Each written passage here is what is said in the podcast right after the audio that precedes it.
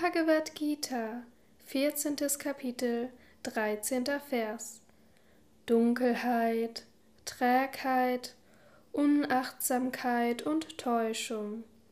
Sie entstehen, wenn Tamas vorherrscht, o Arjuna. Kommentar Swami Shivananda. Wenn Tamas wächst, entstehen Dunkelheit, der Wunsch nach völliger Untätigkeit, Pflichtvergessenheit und Verwirrung.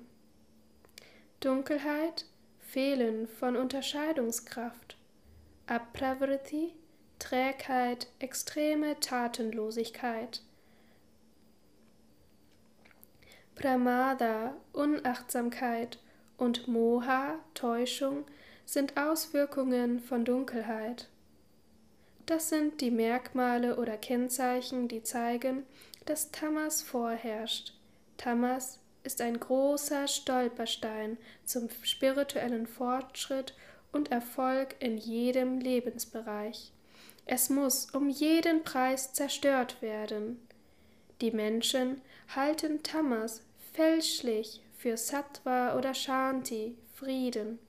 Sie halten den tamassigen Menschen für einen stillen Yogi. Alles ist Prarabdha, alles ist Maya, es gibt keine Welt.